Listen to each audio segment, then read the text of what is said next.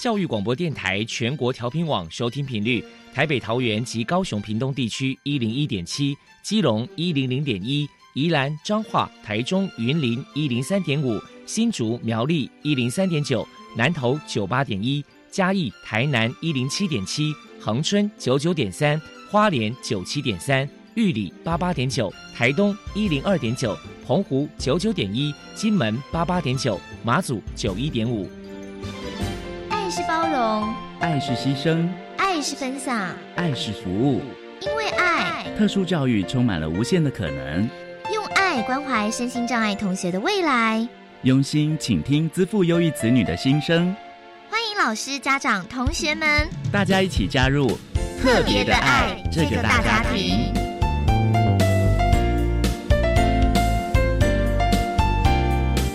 本节目由教育部学生事务及特殊教育司指导，国立教育广播电台监制，欢迎收听。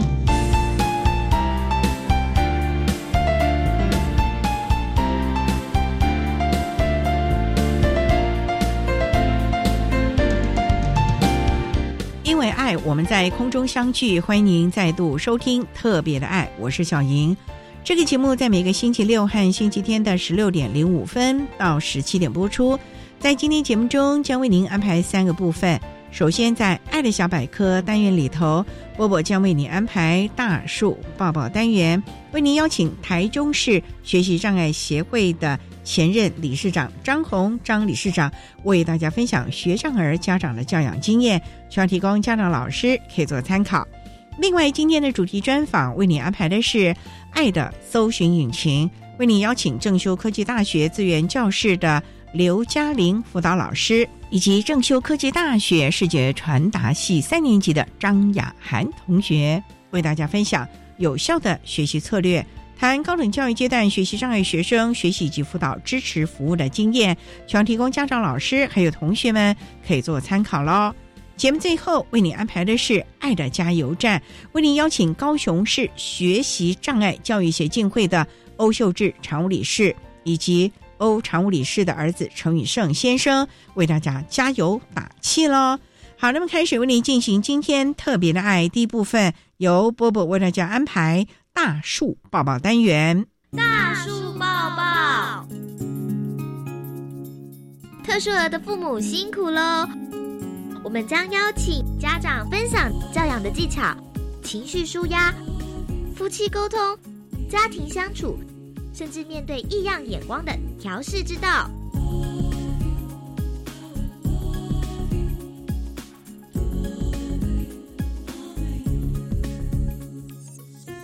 Hello，大家好，我是 Bobo，欢迎收听大树抱抱。今天我们特地请到了台中市学习障碍协会的前任理事长。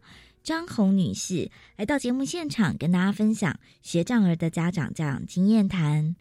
张女士的儿子 David 是学障儿，虽然他三十五岁已经离开了这个世界，可是张女士的教养故事值得我们大家参考。首先，我们先来请教一下张女士，当初知道孩子有学习障碍，当时内心的心酸跟难过是如何走出来的呢？因为我的孩子。他就是那种看起来很聪明，但是他的表现就常常不如预预期，是比较所谓的高智商低成就的孩子。所以在他小时候呢，经常我就会被老师投诉，然后常常去学校跟老师抱歉，因为我那时候也不是啊那么了解清楚了解什么是学习障碍，当初。我也是每天都陪他写字、写作业到半夜啊，然后常常就是那个橡皮擦妈妈擦掉重写、擦掉重写的那个。其实我自己是觉得很用心，可是孩子的表现常常不如预期，所以我也会感到很多的委屈啊、挫折啊、无力感，然后会常常怀疑自己是不是一个尽责的妈妈啊。所以，但是孩子其实也是委屈的，因为。连他自己他也不知道他自己是怎么一回事，所以一直到接触到学习障碍协会，了解到什么叫学习障碍之后，然后因为有参与有了解，才慢慢的去接纳这个孩子，然后比较能够去处理一些问题。为了家中的宝贝儿子，张女士投入了许多的心血跟努力，也有寻求一些组织机构的帮忙。在他小学的时候，常常会发觉说，哎，这个孩子就明明看起来是某些能力是还蛮好的，为什么在学校的表现、考试啊、写作业都是很糟糕的？那时候有人推荐我到什么，因为我在台中嘛，所以就近的大概就是台中教育大学或者是彰化师大，然后在彰化师大也去那个什么家庭协谈中心带孩子去做一些检测。然后协谈中心的报告出来之后，就跟我说：“啊，妈妈你太太多虑了，他这个孩子在一百个孩子里面应该排名是前二十名的，就是超过百分之八十。所以你就会觉得很奇怪，明明就是真的看起来还蛮聪明的，啊，为什么老师考试就是哩哩啦啦，写作业就是没有办法写得很好？那所以一直到最后。”就是有朋友介绍我去听几场演讲，就是参与到了那个学习障碍协会。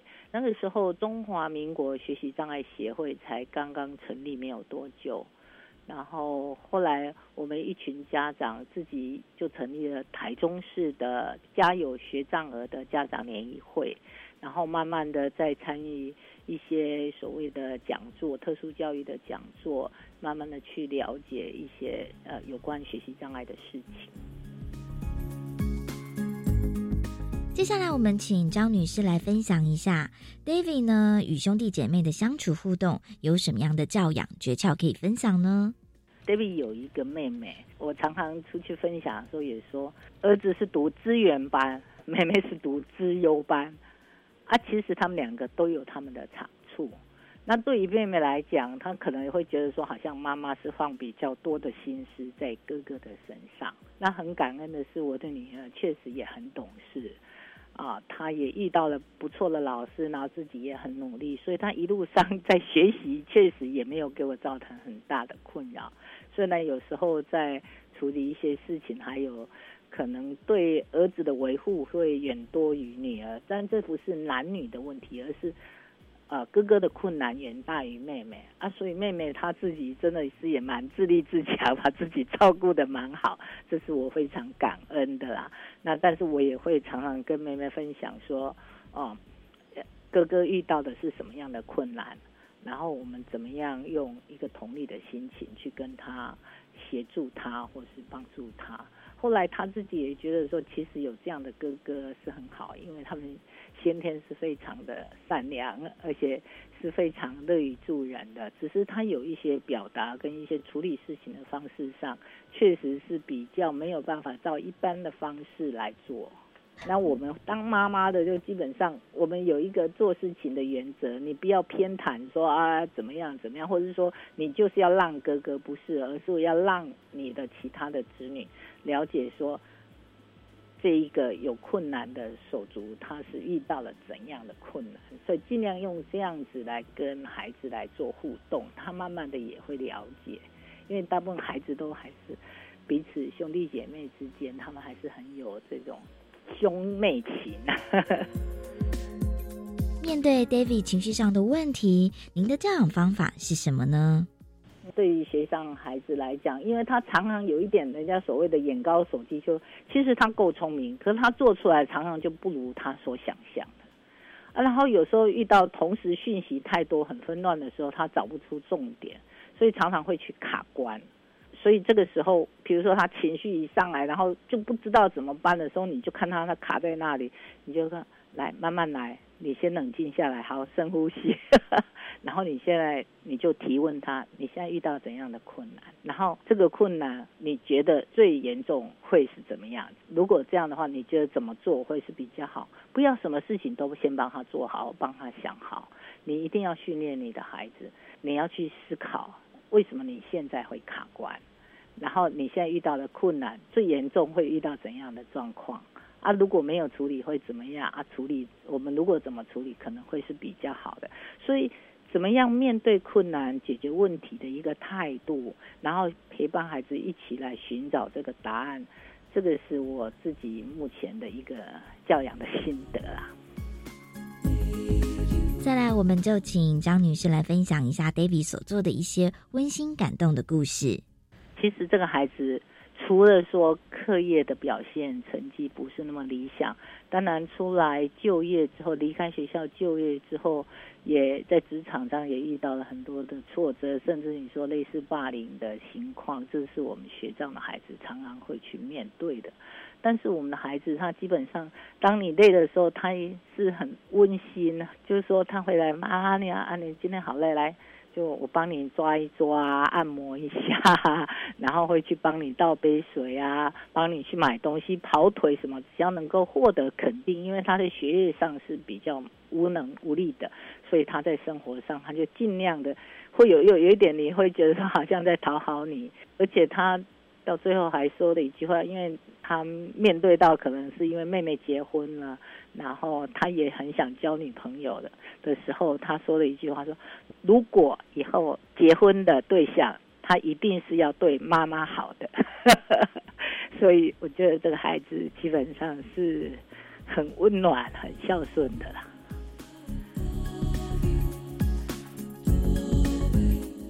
最后，给同样是学障儿的家长。张女士有一些鼓励的话想说：我们常常觉得哈，家里有特殊的孩子，好像我们是他的贵人，拉他一把。可是经历过，就是你知道，我的孩子现在已经到天上去做小天使了。我会觉得说，其实孩子是我生命中的贵人。因为有他，我才能够接触到这社会各种不同的阶层跟面相，或者一路上就是太平顺。因为我们在成长的过程当中，或许是平顺的。若不是因为这个孩子给我们带来一些挫折，其实我们的学习跟成长可能就没有今天这么多。如果我们的孩子有学习障碍的困扰的话，我们一定要勇敢的去面对，孩子是有困难的，是有一点缺陷的，但不代表这样孩子就是不好的。那我们也不需要一路都是帮着他做很多的事情，有时候我们支持陪伴他之后，要放手让孩子去尝试。我常常跟孩子说，你的成绩可以不好，但是你的品性绝对不能低于八十分。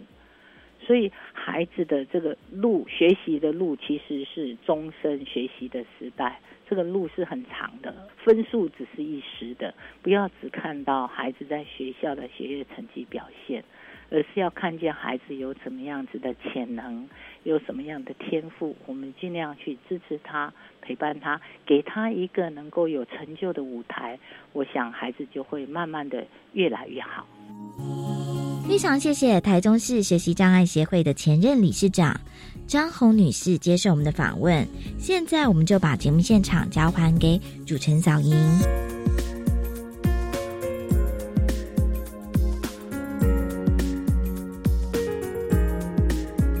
谢谢台中市学习障碍协会的前任理事长张红张理事长以及波波为大家分享了学障儿家长的教养经验，希望提供家长老师可以做参考。您现在所收听的节目是国立教育广播电台特别的爱，这个节目在每个星期六和星期天的十六点零五分到十七点播出。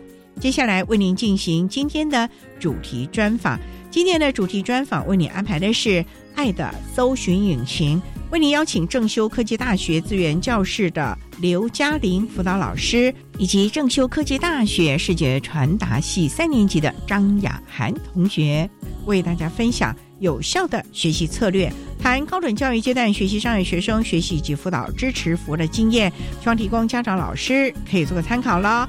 好，那么开始为您进行今天特别爱的主题专访，《爱的搜寻引擎》，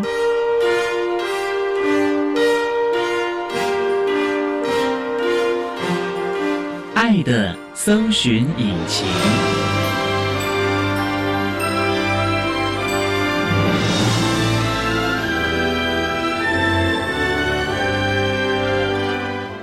今天为大家邀请到的是正修科技大学资源教室的辅导老师刘嘉玲刘老师，老师您好。主持人您好，我是嘉玲。另外一位呢是正修科技大学视觉传达系三年级的张雅涵同学，雅涵您好。主持人您好，我是雅涵。今天啊，特别邀请两位呢，为大家来分享有效的学习策略，谈高等教育阶段学习障碍学生学习及辅导支持服务的经验。那首先啊，嘉玲老师要请您介绍正修科大在什么地方啊？我们学校在澄清湖畔，哇，那很美哦。是我们校长都说澄清湖是我们的后花园，前面的圆山是我们的餐厅，后面的长庚是我们的医护室。太好了吧，这个地点是是、哦。那这个学校大概成立多久了呢？民国五十四年成立的，这么久了，是是哦。哎，它好像是改制成为科技大学嘛？啊，是是。之前是从专科专科改制成科技大学，到目前为止，我们学校从幼儿园到博士班都有。幼儿园对不会吧？你们不是科技大学吗？怎么还会有幼儿园呢，我们？学校还有正秀幼儿园。那个是要给同学实习，还是我们学校的教职员的小孩可以在这里安心的上班呢？学校的幼儿园，高雄市民都可以就读。也对社区有所协助啊。是是，那我们正修大概有多少个系所了？目前我们目前有十九个系所，日间部、夜间部跟进修院校都有，哦，那有多少学生啊？有一万六千多人。这么大？那学校够大吗？学校很大，很大，对嘛？前有澄清湖，后有圆山。是。哦，那我们的身心障碍学生大概有多少我？们身心障碍学生这学期有一百九十四位，是目前南部最多的，所有障碍类别都有了，几乎除了学前，对。嗯几，乎发展迟缓。发展迟缓目前没有，语障没有，除此之外都有。那你们的幼儿园会有收发展迟缓的孩子吗？幼儿园应该是有学生进来，应该都会收，嗯，对，有做这方面的协助了啊。是那我们的学习障碍的学生大概有几位啊？学习障碍的学生，目前有七十六位，是在我们学校最大宗。哦，这么多哦。。对，可是你们科大有很多是手做的、实做的，这对孩子会不会比较有帮助呢？学习障碍的学生其实很多到了大学是可以克服的。嗯他们对于学科类比较有困境，比如说像基础学科、国文、英文。有很多学生其实到了大学，除了这些基础科目之外，他们其实在其他技艺方面是有非常卓越的表现。所以也展现了自己的优势能力了啊。对，老师，你从事我们辅导工作大概多久了？从事资源教师的辅导老师已经有十年。这么久了你当初是主修辅导的吗？还是相关科系啊？我是正修毕业的学生，因缘际会又回到学校来服务。当时其实我并没有相关的学经历，当时的主任也是现在目前我们学校幼儿保育系的新怡金主任，告诉我有一个很重要的特质，就是有爱心比有学历重要，所以我就留在了学校。对这几年也经由学校或者教育部所开设的各项的专业研习课程，也增加自己的专业。是是，自己是学生，又是正修的校友，现在跟我们正修的学弟妹，会不会比较亲近一些的感觉我在正修读了十一年。啊？所以十一呢，年真的是一个老校友，从五专然后到研究所，毕业之后再就读了四年的设计系，哦原本是企业管理系，所以我是一个热爱正修的。啊，真的是不得了了。那我们正修有几位辅导老师啊？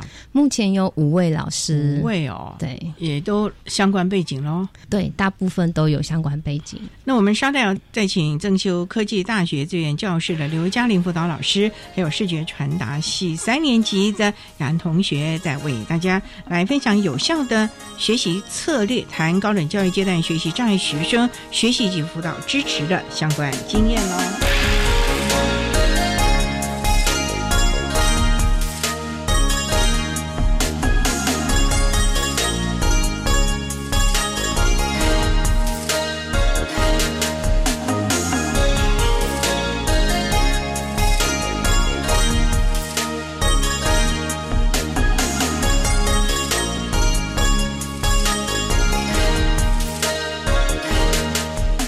欢迎收听《特别的爱》。在今天节目中，为大家邀请到两位，分别是正修科技大学资源教室的辅导老师刘嘉玲，以及正修科大视觉传达系三年级的张雅涵同学，为大家来分享有效的学习策略，谈高等教育阶段学习障碍学生学习及辅导支持服务的相关经验。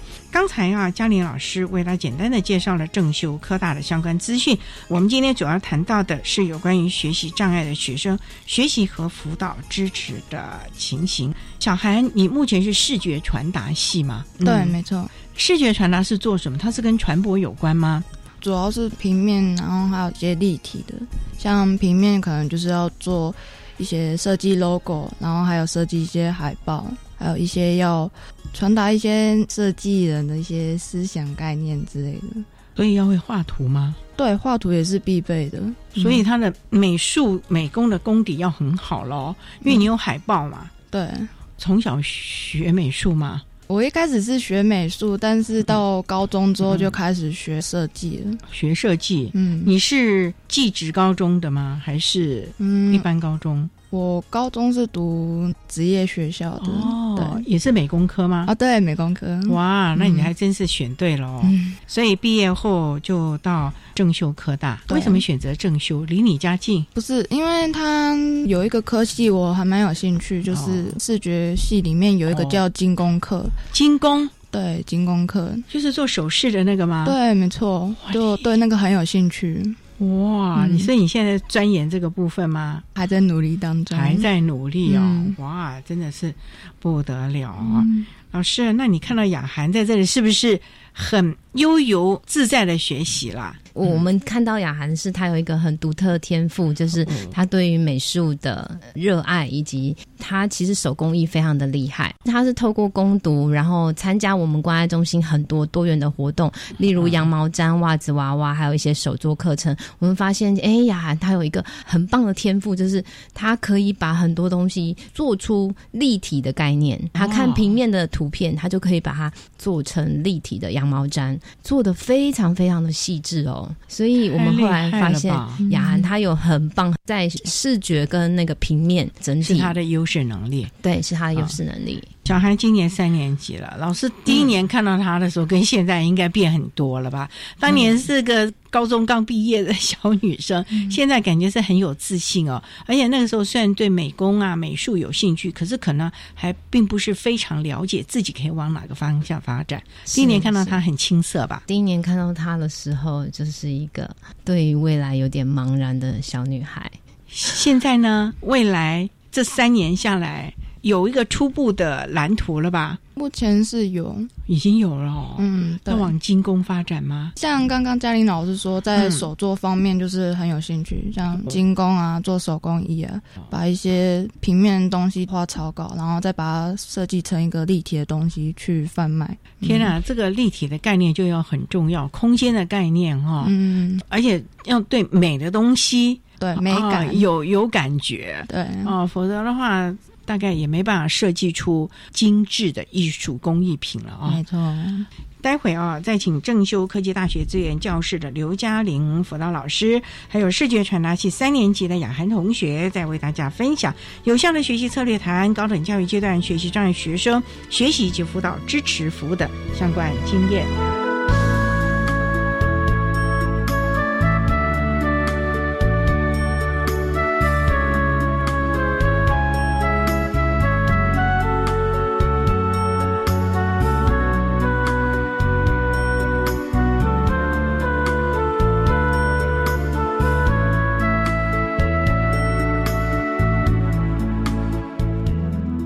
大家好，我是中华民国学习障碍协会秘书长刘永宁。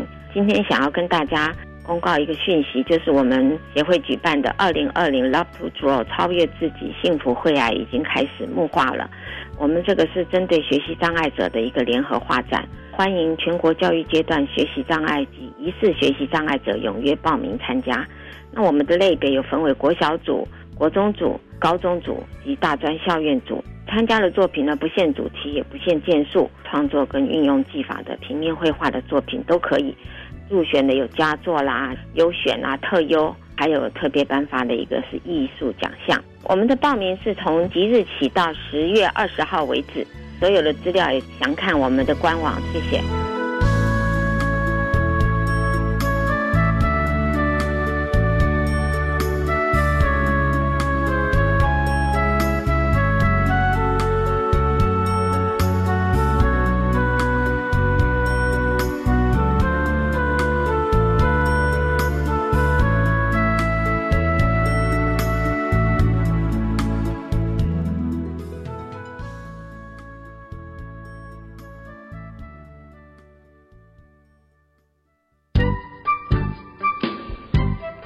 给呢给呢，跟着广播去游学喽！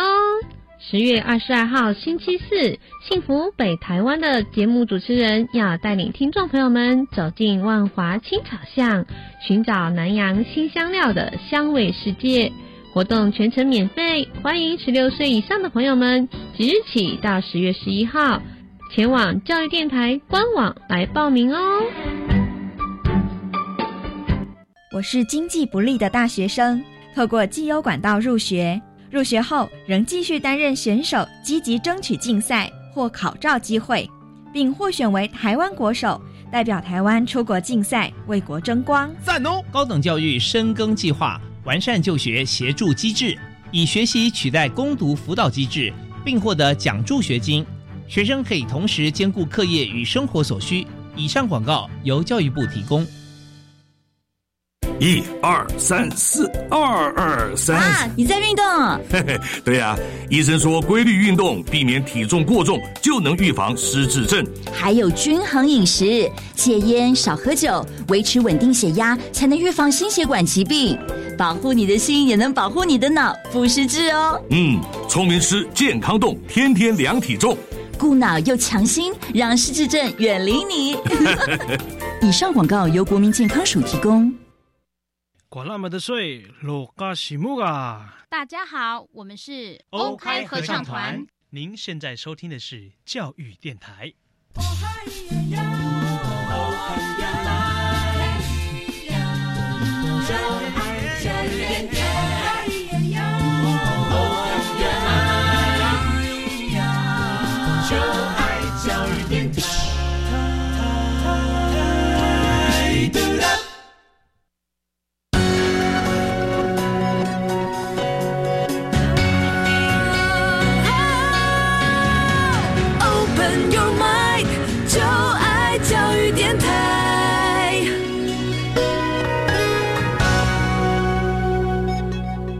焦电台欢迎收听《特别的爱》这个节目，是在每个星期六和星期天的十六点零五分到十七点播出。在今天节目中，为大家邀请到两位，分别是正修科技大学资源教室的辅导老师刘嘉玲刘老师，以及正修科技大学视觉传达系三年级的张雅涵同学，为大家来分享有效的学习策略，谈高等教育阶段学习障碍学生学习及辅导支持服务的相关经验。嘉玲老师想请教，三年前。雅涵进了学校，你们是不是就开始启动了相关的支持服务的配套？了解雅涵是不是有哪一些可能需要你们在协助的呢？雅涵他刚入学的时候，我们就会帮雅涵做提报鉴定。提报鉴定的时候，就会了解到学生他所有的需求，以及他的课业上需要的协助。刚开始看到雅涵的时候，是一个很青涩的小女孩，对未来不只是茫然，她也对于学习有一些困境。所以当时呢，雅涵她就有申请了课业辅导。在哪一些的课业有困扰吗？主要是必修课英文的课程，其他的课业都还好吧？嗯，目前是还好。雅涵，我就很好奇，你的状况是阅读呢，还是镜面反应呢？还是主要是我在课业方面，就是理解能力会比别人花一些时间去了解。哦，看字不会烦吧？不会哦，所以只要慢慢的。阅读给你时间，你还是可以理解的嘛？哦，那这样的一个能力，其实对你的视觉传达系精工啊，或者是你要做这些相关海报，其实应该没有太大的关联吧？重要是你的 know how 创意了。对，你应该是多看那些艺术品展览了吧？对啊，就是看那些展览或者一些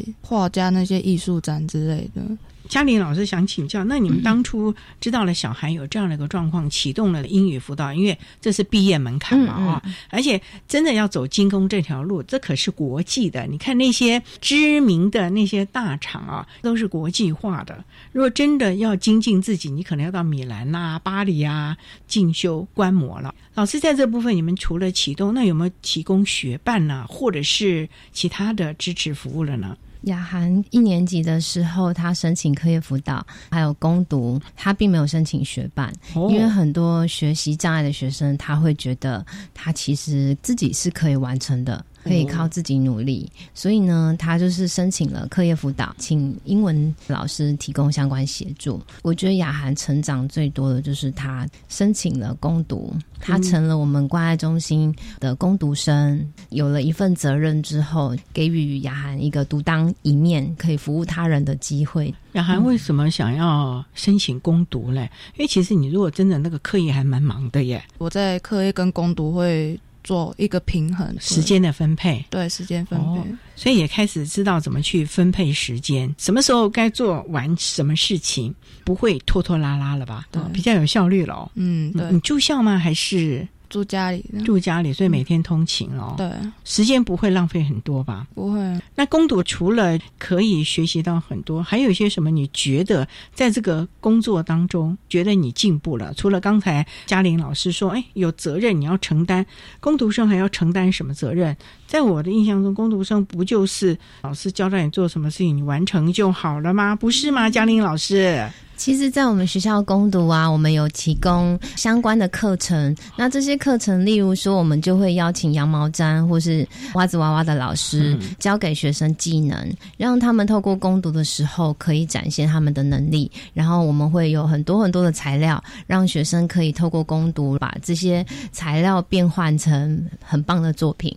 也就是说，这些攻读生其实是来上课的。他们透过上课培育他们第二技能，他们可以透过他们的创意把这些作品完成，就变成我们关爱中心的一个小作品，或者是送给学弟妹的礼物。那雅涵她其实创造出非常多很棒很棒的作品。你怎么有那么多创意啊？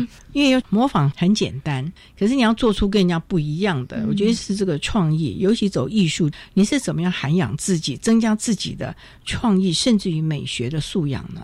就刚刚说到会去看展，我会去看一些画展之类，像之前会有来一个日本的画家，那刚好是我喜欢的画家，所以我都会去看他的展览。再就是多阅读，然后还有参考一些美感的东西。所以你除了学校之外，你也蛮注意目前政府公部门啊，或者是一些民间的机构有各项的艺文的展览，你都会去收集资料，然后选择对你有兴趣或者有帮助的，嗯，你要去观赏。这样会不会浪费你很多时间呢、不会，我觉得主要是这些多元性的活动可以对我有帮助，我就会去参加。然后你会把这些汲取到的养分在你的创作当中吗？对，会。会不会觉得这样子的学习比硬邦邦的可能理论的会让你更能发挥了？发挥会更大。所以老师也看到他的进步了，是是、哦这点很难得哎，因为看到了他的自信心哈、是是，嗯，那雅涵也透过他参加一个圆梦计划，把他的作品展览出来。他还带动了那个文山中学的特教学生手做袜子娃娃，手做袜子娃娃的部分还是雅涵自己设计的。你还要去辅导国中生哦，嗯，怎么会有这样的机缘呢？江玲老师，我们学校有一个圆梦计划，提供给所有的关爱学生。我们学校称为资源教师叫关爱中心，因为不希望让它标签化。我们提供给所有关爱学生可以来申请，你可以为自己做一个圆梦。圆梦计划其实就是透过专业的讲师、专业的课程，让你可以有机会产出作品，服务邻近的学校或是服务弱势族群。例如雅涵，他圆梦计划，他还有做点心到圣翁护理中心服务一些长者，真的很不简单呢。是是，我们现在很期望的就是我们所有的社会人，甚至于学生，从小就要开始养成一种服务社会的习惯。因为做志工在国外是非常盛行的，嗯甚至我们知道国外很多年轻人，他宁可休学个一两年，嗯，去当国际志工，甚至于等等的事情。我觉得我们台湾的孩子，或许这也是一个人生成长的一个很好学习习经验啊。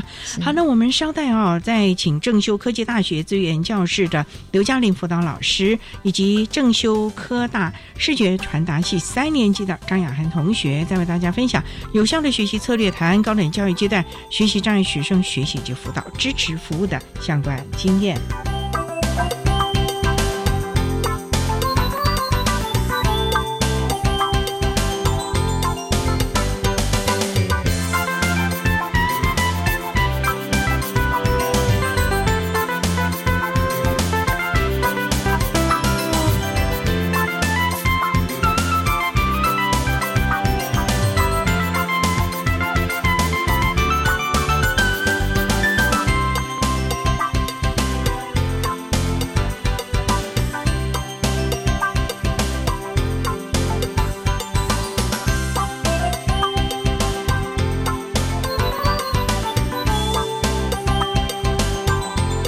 电台欢迎收听《特别的爱》。在今天节目中，为您邀请到的是正修科技大学资源教室的刘嘉玲辅导老师，以及正修科技大学视觉传达系三年级的张雅涵同学，为大家来分享有效的学习策略，谈高等教育阶段学习障碍学生学习以及辅导支持相关经验。刚才啊，嘉玲老师提到了学校有一个圆梦计划，是那想请教小孩，你当初怎么会想要申请这个圆梦计划？因为你要知道，你可能要提一个计划，然后要去面对陌生人呢。因为我之前的性格就是会比较害羞，讲话也不是很好。可是我今天看你不会呀、就是这个圆梦计划训练的。对，圆梦计划你要做什么啊？圆梦计划就是当初就是有三天的活动，然后就是要先去圣翁护理之家那边要照顾长者当志工，这些长者是长期照护卧床的呢，还是只是安养院？必须需要去照顾的那些长者。我们就是要办一些什么活动啊，让他们快乐，让他们看，还有办义卖活动，义卖对卖你的作品。对，也有其他工读生的，就是我们这样做的羊毛毡啊、袜子娃娃这些手做的东西，当天义卖的时候拿去卖，然后也当做捐款的活动。在就是圆梦计划当天，就是要教那些国中生们做这个手做的袜子娃娃，也就是这些国中学生也到你讲的这个养护之家了。这些国中生要到我们正修科技大学，我们就是邀请他来我们这里，然后我当天要去教他们做手做的娃娃。当老师感觉怎样啊？嗯，我觉得第一次还不错哎，真的、啊。对，不会觉得说，哎呦，我要怎么跟他们说啊？那时候相当紧张，因为在那么多学生面前，想说我要怎么去主持这场活动，要怎么控场。多少国中生啊？那天五十个，五十个啊！哦，那场子很大呢。嗯，都是同一个学校的吗？对，都是同一个。你要怎么吸引他们的注意力啊？要丰富自己内容，因为你要知道，当老师的，如果你很努力准备好，然后学员在台下不理你，然后对你不感兴趣，你会好挫折耶。对，会有这样的想法，但是我会一个一个去慢慢教他们，就是分组啊，一桌一桌去教他们。真的不会，就是会特定去教他们。哦，你怎么会知道用这个方法？我觉得用这个方法会比较耐心对待那些同学，他们会比较也是容易懂。这也是你自己创造出来的方法。嗯，对。当小老师，给你自己当学生，你有没有觉得现世报？就是你自己在课堂没有听老师讲课，然后自己想要做什么分心了。然后现在如果同你在国中生对你，会不会觉得哎呀，现世报我我以后要乖一点，老师上课我要更努力，不然自己那个心情你要有那种同理心哎、老师也是是很脆弱的耶。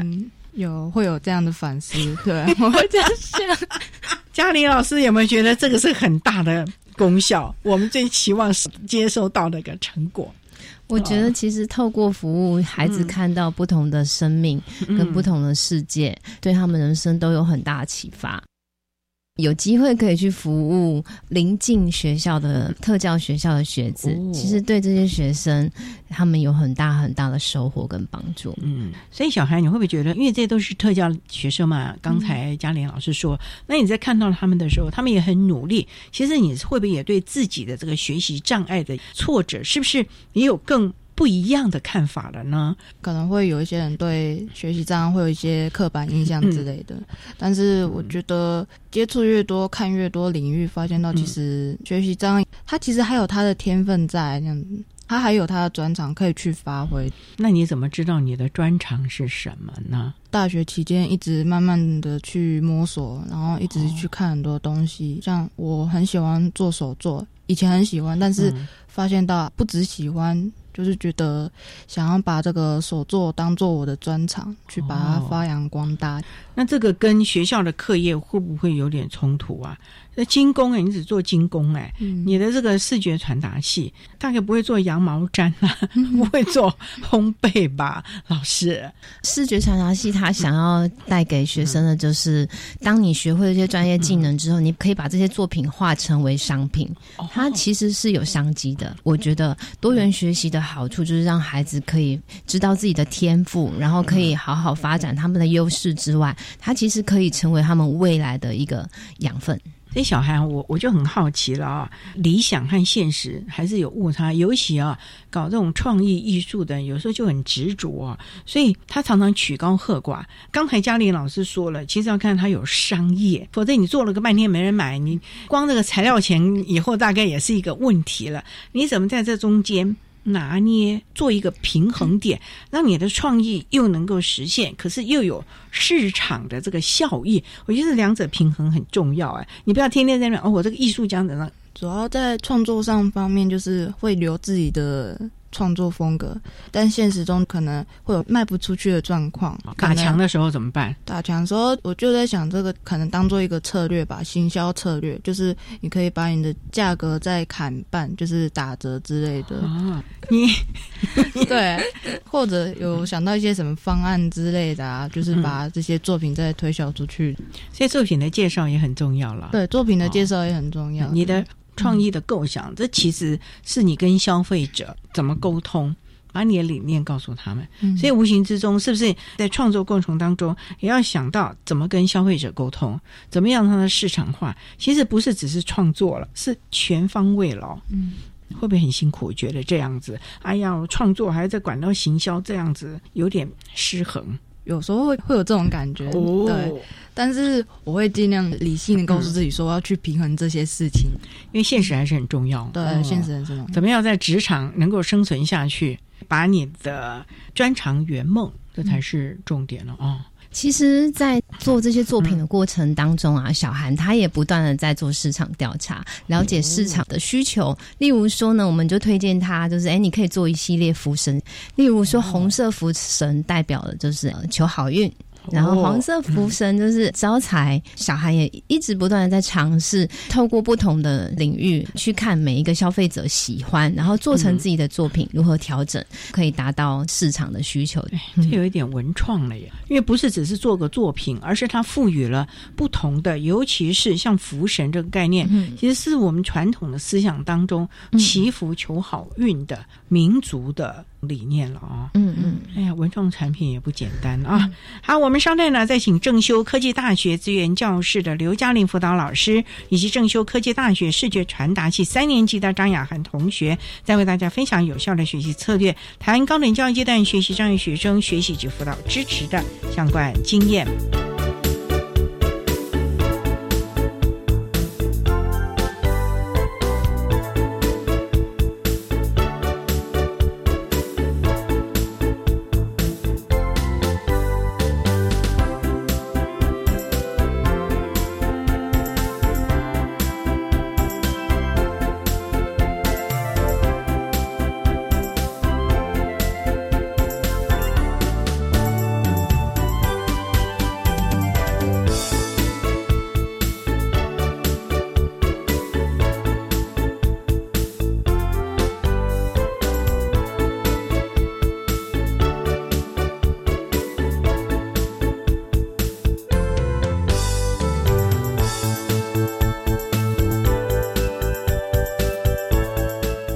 教育电台欢迎收听《特别的爱》。在今天节目中，为您邀请正修科技大学资源教室的辅导老师刘嘉玲刘老师，以及正修科技大学视觉传达系三年级的张雅涵同学，为大家分享有效的学习策略，谈高等教育阶段学习障碍学生学习及辅导支持服务的经验。刚才我们用了好多的这个篇幅啊，请小涵呢跟大家来分享他如何结合了课堂的实习学习，进而发展创意。做了很多文创的产品作品分享，甚至于贡献义卖捐赠。想请教小韩啊，谈了这么多哈，我们谈到了就是除了课堂资源教室，好像也提供了你们好多好多的资源。你常去资源教室，也就是刚才嘉玲老师说的关爱中心吗？常去。为什么是那个地方有冷气吹，还是 也有很多的学生是到那里聊天，有免费电脑用啊，什么什么什么的啦？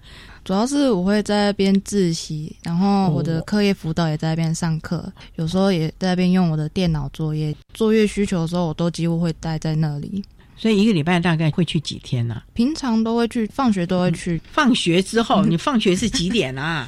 老师不要休息啊？因为他们晚上会关爱中心值班到九点，所以我有时候也会在。嘉玲老师不会吧？你们几点上班啊？我们从早上八点到晚上九点都有老师在关爱中心值班。你们不是才五位老师吗？是一天一位，那。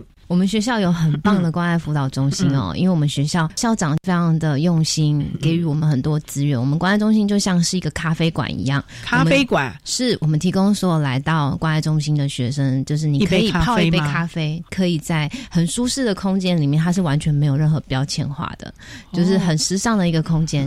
里面有吧台区，然后有沙发区、课业辅导区、有电脑区，自在的在里面使用，空间很大吧？对，有吧台耶，小吧台。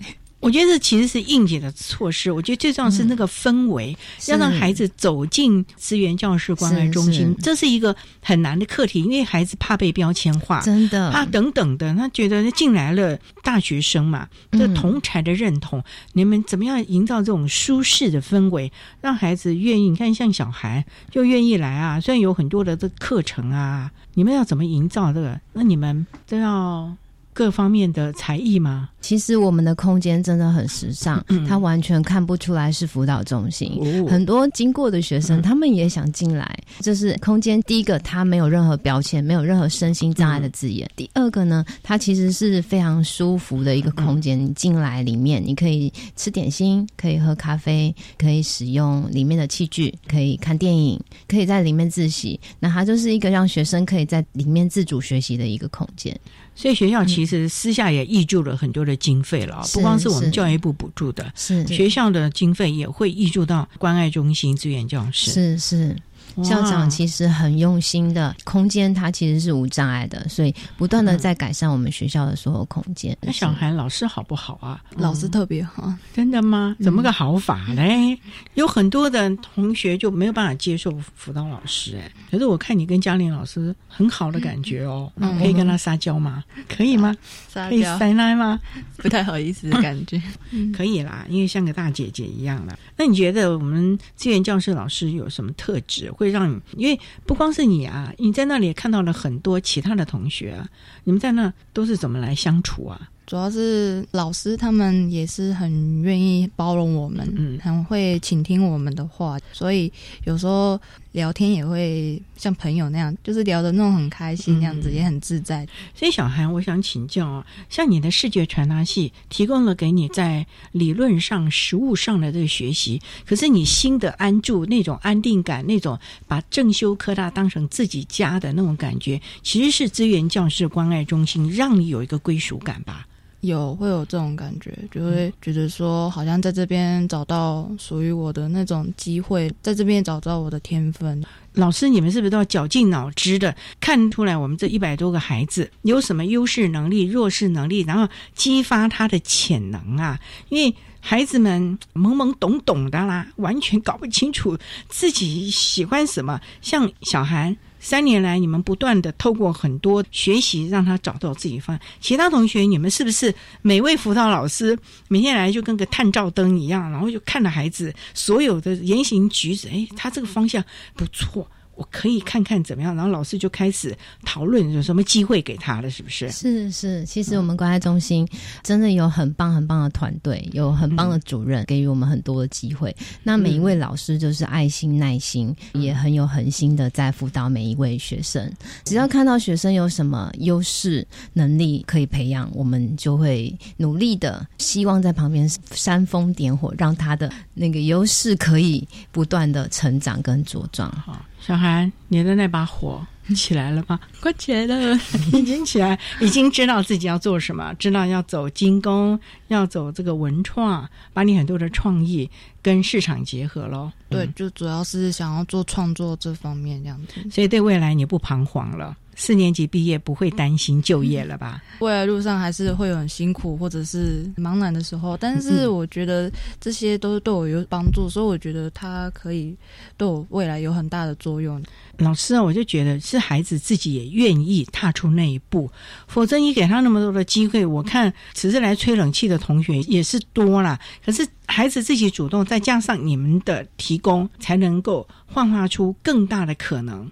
更大的未来了吧？是是，其实所以主动学习是很重要的喽。是，都是这些孩子们，他们愿意努力，我们只是旁边的辅助者。所以怎么样来启动他的那个动机就很重要了吧？是的，博感情，慢慢一步一步的引导他。所以呢，其实我们在高等教育阶段啊，资源教室他所提供的支持服务，跟我们高中以下的特教服务是不一样的。在这里启发了孩子的潜能，让孩子独立自主，做很多人生的规划，也为自己的人生开始负责。高等教育在这个阶段真的是提供我们很多的孩子们各方面发展的可能了啊！好的，我们今天啊也非常的谢谢正修科技大学资源教室的辅导老师刘嘉玲刘老师，谢谢你嘉玲老师，谢谢谢谢主持人，也谢谢正修科技大学视觉传达系三年级的张雅涵同学，小涵谢谢你了，谢谢主持人啊，也非常谢谢两位为大家分享的有效的学习策略谈高等教育阶段学习障碍学生学习及辅导支持服务的相关经验，也建议大家。不光是我们的特教学生，一般学生也欢迎你可以到我们的资源教室去看看里面有些什么资源可以运用。今天非常谢谢两位，谢谢，谢谢。谢谢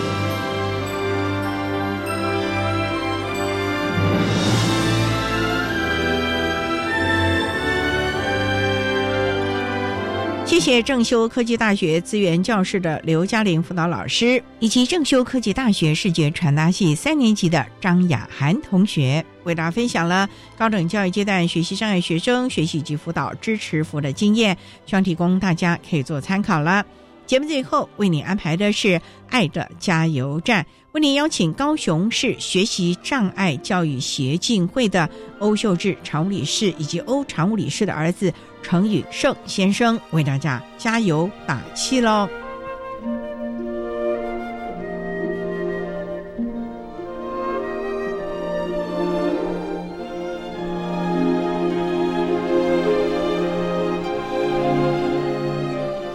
爱的加油站。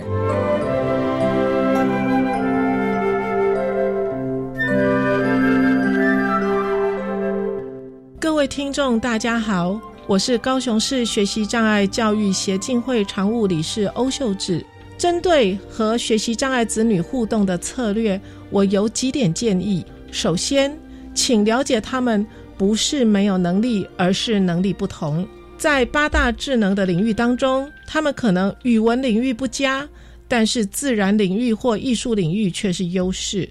他们需要的是补强，不补弱。请发掘并让他们发挥他们的优势能力。最重要的是，我们要完全的接纳他们的本相，并且能够有耐心的等待、包容和支持他们。谢谢大家。各位听众，大家好，我是学习障碍生陈允胜。针对学习障碍，我提供一些我的经历。我想对所有还在奋斗的学障的学生说：不要看低自己，我们不是笨。我们只是用一般的方式不能够学习，我们要去认识自己，要接纳自己，因为学习障碍还是跟着你一辈子的事情。我们要主动寻求帮助，寻找适合自己的方向跟适合自己的方式，并且坚定的走在你自己喜欢的路上，不要特别的在意别人的眼光，要清楚看到自己拥有的东西。多去吸收课本以外的各样的知识，丰富自己的人生。我相信每个学长生都是可以的。谢谢大家。